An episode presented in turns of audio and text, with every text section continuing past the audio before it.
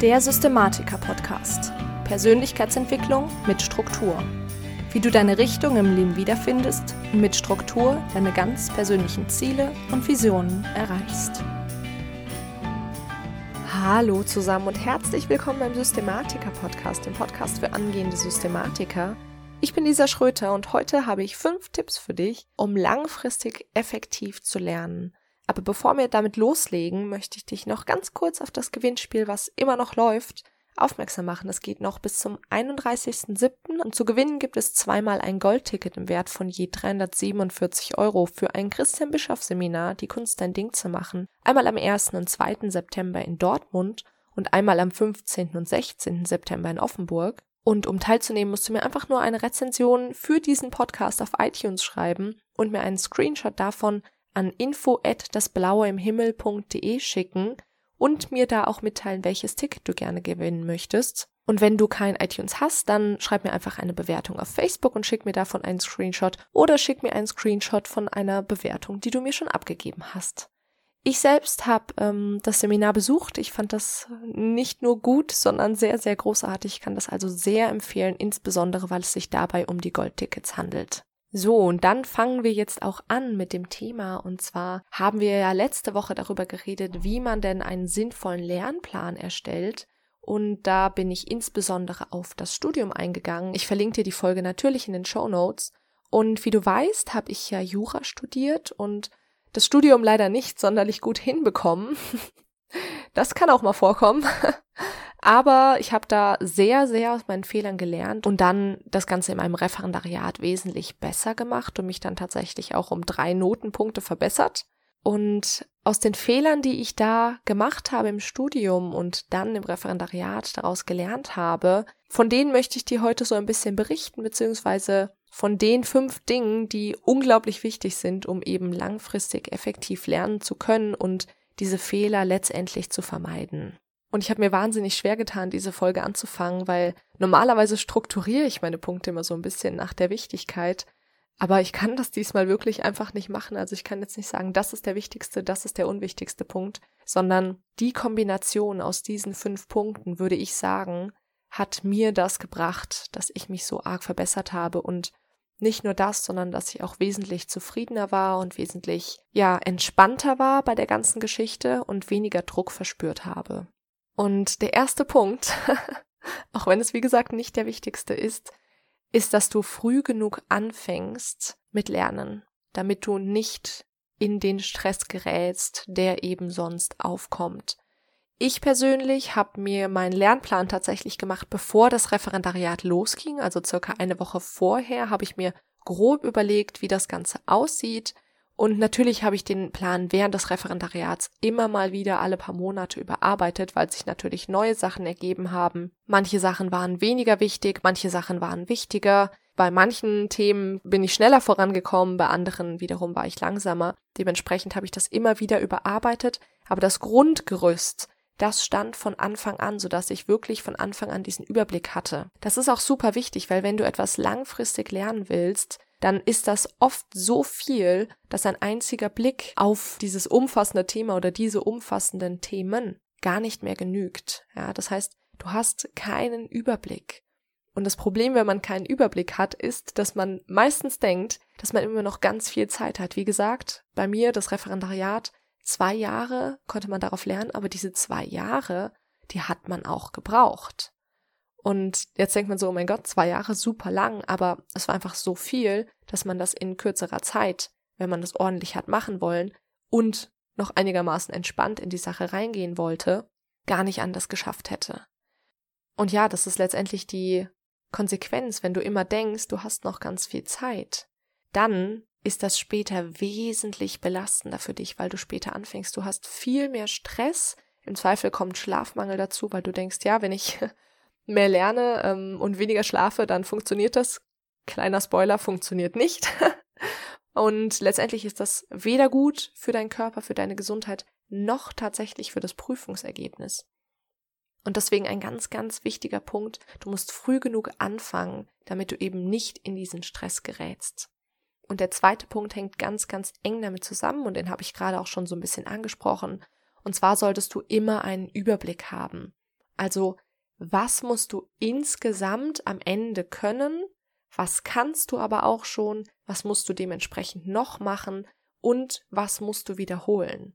Und dieser Überblick, den kannst du eben nur überarbeiten, immer wieder, wie ich das auch während meines Referendariats immer wieder gemacht habe, wenn du genau das alles weißt. Also, was kann ich schon, was kann ich schon wirklich, was muss ich vielleicht nicht mehr wiederholen, aber wo habe ich vielleicht noch Lücken, wo muss ich das Ganze noch vertiefen, was kann ich noch überhaupt nicht, womit habe ich mich noch gar nicht beschäftigt, wo plane ich das ein. Und wenn du eben einfach nur drauf loslernst, dann ist das so in etwa wie wenn ich ohne Navi irgendwo hinfahren will, ja. Am Ende habe ich ganz viel Benzin verschwendet und in der Regel bin ich meinem Ziel quasi überhaupt nicht näher gekommen.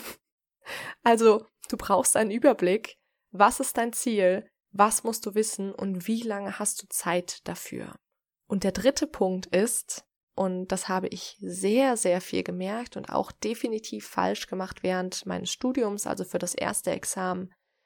Meistens, wenn wir in eine Prüfungssituation kommen, brauchen wir aktives Wissen. Aktives Wissen heißt, dass du nicht nur passiv etwas abrufen kannst, wenn du darauf gestoßen wirst. Das ist quasi so das klassische Multiple-Choice-Szenario. Das heißt, die Führerscheinprüfung ist eher passives Wissen. Das heißt, du kriegst irgendwas zum Ankreuzen und musst dann nur das Passende raussuchen. Das Medizinexamen genau ähnlich. Und das Wichtige ist, wenn du aktives Wissen hast, was am Ende abgeprüft wird, du musst üben. Du musst üben. Nur lesen bringt dir in der Regel quasi gar nichts. Ja, du musst dein Wissen anwenden und üben und zwar am besten unter realen Bedingungen. Also ich habe das so gemacht, dass ich tatsächlich Klausuren geschrieben habe, immer wieder und immer wieder und immer wieder, diese Klausuren in den vorgegebenen fünf Stunden geschrieben habe und auch nicht irgendwelche Hilfsmittel dazu genommen habe, sondern wirklich nur das, was ich dann im Examen auch zur Verfügung habe. Und natürlich klappt das am Anfang überhaupt nicht und das ist blöd und frustrierend und fühlt sich scheiße an, klar, weil man ja das Gefühl hat, man kann gar nichts. Aber dann lernst du aus Fehlern und vor allen Dingen wirst du sicher, dass du, wenn du in der Prüfungssituation bist und ein totales Blackout hast und irgendwie ein Thema, mit dem du dich noch nie beschäftigt hast, dass du das vorher auch schon hingekriegt hast. Einfach die realen Bedingungen nehmen. Und genau so ein Tipp zu aktivem Wissen und der hat mir unglaublich geholfen während meines Examens, ist Karteikarten sinnvoll nutzen. Und wie nutzt du Karteikarten sinnvoll? Das machst du nicht, indem du einen Begriff auf die eine Seite und dann ganz, ganz viel Wissen auf die andere Seite packst. So funktionieren Karteikarten zum Beispiel, wenn du eine Sprache lernst, ja, dann hast du nur eine Übersetzung. Das ist nur auswendig lernen, aber nicht wissen, nicht verstehen. Das heißt, wenn du so eine Karteikarte bezüglich Sprache hast, dann ist auf der einen Seite quasi eine Frage und auf der anderen Seite quasi eine Antwort. Und genau so musst du auch klug mit Karteikarten zu anderen Themen umgehen. Das heißt, du schreibst nicht auf, ein, auf eine Seite ein bestimmtes Thema und dann auf die andere, was du alles darüber wissen musst, sondern du schreibst konkrete Fragen. Ja, das ist am Anfang anstrengend, aber erstens mal bedeutet das, dass du dir Gedanken gemacht hast über diese Themen. Du hast da tatsächlich was verstanden. Weil, wenn du etwas nicht verstanden hast, kannst du auch keine Fragen formulieren. Zweitens musst du wirklich konkret über ein Thema nachdenken und man bescheißt sich quasi nicht selbst, dass man sagt, ah ja, ne, das habe ich ja schon so in etwa so gesagt, wie es dann hinten drauf steht und den einen Begriff, gut, das habe ich halt, habe ich halt jetzt nicht gemacht.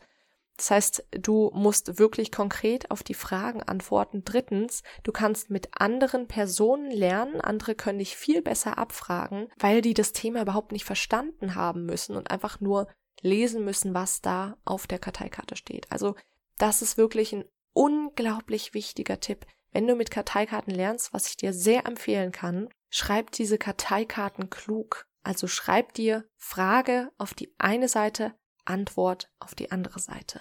Der vierte Punkt, den ich für dich rausgesucht habe, ist, nutze die richtige Zeit am Tag. Also, wann bist du konzentriert, wann bist du eher unkonzentriert? Bei mir persönlich ist es so, dass ich morgens hochkonzentriert bin. Das heißt, ich habe tatsächlich morgens, wenn ich aufgestanden bin, mich zum Frühstück gesetzt, darüber habe ich, glaube ich, letztens schon mal geredet, und meine Karteikarten, die ich an meinem Computer gemacht habe, genommen und morgens eine halbe Stunde beim Frühstück Karteikarten gelernt. Da war ich hochkonzentriert, da war ich noch nicht abgelenkt von irgendwas. Wenn ich dann später in der Uni war und da weitergelernt habe, habe ich morgens meine Übungsklausuren geschrieben oder mich morgens mit den schwierigen Themen auseinandergesetzt, die quasi für mich wahnsinnig schwer zu verstehen waren, die kompliziert waren, wo ich vielleicht noch mal in eine sehr komplizierte Vertiefung reingehen musste und nachmittags habe ich mich dann mit einfacheren Themen beschäftigt, ja? Vielleicht eine Vertiefung, die ich grundsätzlich schon mal wusste, Wiederholungen ganz viel am Nachmittag, aber dann auch so einfache Sachen wie einfach Aufsätze lesen, also da dann quasi viel mehr das passive Wissen eingesetzt, ja? Oder quasi passiv gelernt und morgens wirklich angewandt. Und als fünften Punkt, unglaublich wichtig, und das ist, glaube ich, eine meiner größten Fehler gewesen, die ich während meines Studiums, also zum ersten Staatsexamen hin gemacht habe, ich habe damals keine Pausen eingeplant.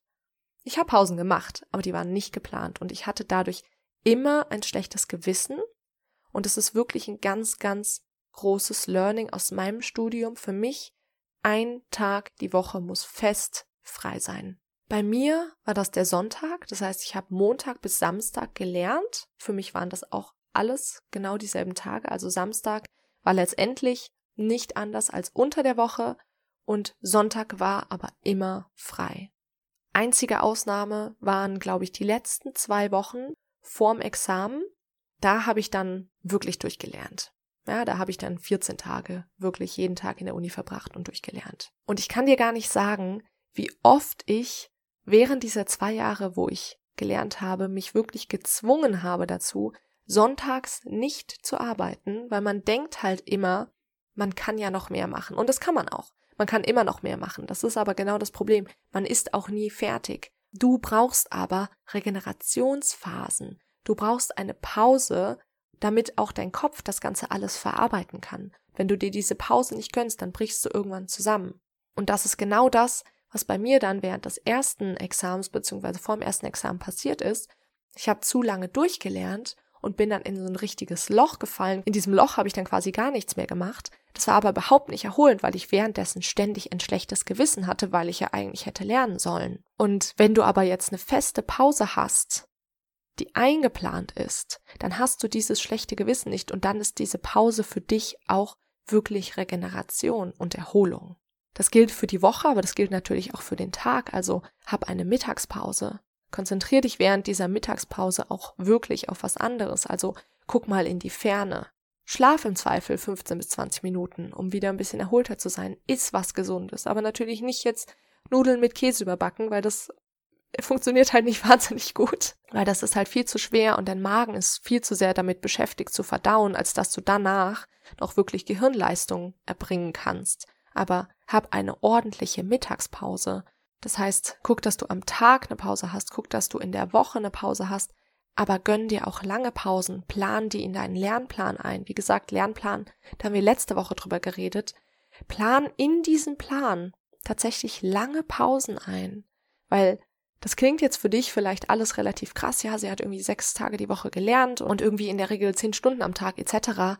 Aber dadurch, dass ich das so gemacht habe, konnte ich mir eben auch längere Pausen einplanen. Also ich wette, dass ich in dieser Zeit wesentlich öfter unterwegs war. Ich habe nämlich fünf Kurztrips circa von jeweils einer Woche gemacht in diesen zwei Jahren und sogar zwei lange Trips. Ich war einmal zwei Wochen in Kanada und einmal fast vier Wochen in Kambodscha. Aber das ging letztendlich nur, weil ich das Ganze eingeplant habe. Und das eben ohne ein schlechtes Gewissen zu haben. Und dadurch konnte ich dann wieder regenerieren und dann wieder mit vollem Fokus aufs Lernen gehen, wenn ich zurück war. Also nimm dir wirklich bewusst diese Pausen, um wieder ja in deine Kraft zu kommen. Das ist es letztendlich, weil wenn du dich so weit auspowerst, dass du keine Kraft mehr hast, dann kannst du dich auch nicht mehr konzentrieren und irgendwann brichst du zusammen. Das kannst du vielleicht mal zwei Wochen und manche können das vielleicht auch mal vier oder sechs oder acht Wochen machen. Aber ab einem gewissen Zeitpunkt funktioniert das Ganze nicht mehr. Du brauchst Pausen, um ordentlich arbeiten zu können. Genau. Und das war's auch mit meinen fünf Tipps, um langfristig effektiv lernen zu können. Ich fasse dir das nochmal ganz kurz zusammen. Erstens, du musst früh genug anfangen, damit du nicht unter Stress gerätst. Zweitens, du solltest immer einen Überblick haben. Was kannst du schon? Was musst du noch machen? Was musst du noch wiederholen? Drittens, meistens brauchst du aktives Wissen. Das heißt, lern auch mit aktivem Wissen. Das heißt, üben, konkretes Anwenden, nicht nur lesen und passiv irgendwas in dich aufnehmen. Viertens, nutze die richtige Zeit am Tag. Also schau, wann bist du besonders konzentriert und nutze diese Konzentrationsphasen für die schwierigen Themen, für die Themen, wo du aktiv Wissen erbringen musst und die weniger konzentrierten einfach für die, wo du passiv Wissen aufnehmen kannst. Und fünftens, plan Pausen ein. Und zwar regelmäßig. Einmal jeden Tag eine ordentliche Pause. Zweitens einmal die Woche eine ordentliche Pause. Und drittens lange Pausen, wo du wirklich mal raus bist aus deinem Lernalltag und wirklich langfristig regenerieren kannst.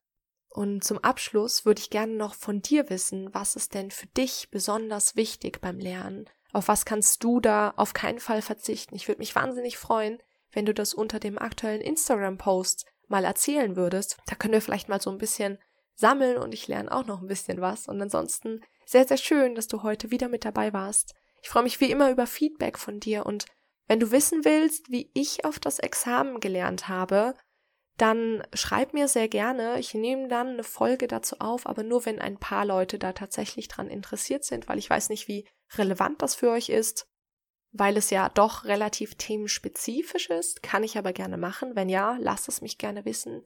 Und ich möchte dich noch mal ganz kurz an das Gewinnspiel erinnern, bei dem du zweimal ein Goldticket für Christian Bischoff die Kunst dein Ding zu machen gewinnen kannst. Und um teilzunehmen, schreib mir einfach eine Bewertung auf iTunes und schick mir davon einen Screenshot an info at dasblaueimhimmel.de mit dem Datum, an dem du gerne teilnehmen möchtest. Und ja, mehr Informationen findest du wie immer in den Show Notes. Und wenn du mich unterstützen möchtest, dann verlink einfach das Coverbild des Podcasts oder ein Bild der aktuellen Folge auf Instagram in deiner Story oder deinem Feed. Das würde mich sehr, sehr freuen. Markiere mich da bitte unbedingt drauf, dass ich dich finde.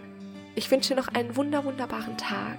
Ich bin Lisa und ich freue mich, wenn du nächstes Mal wieder mit dabei bist beim Systematiker Podcast.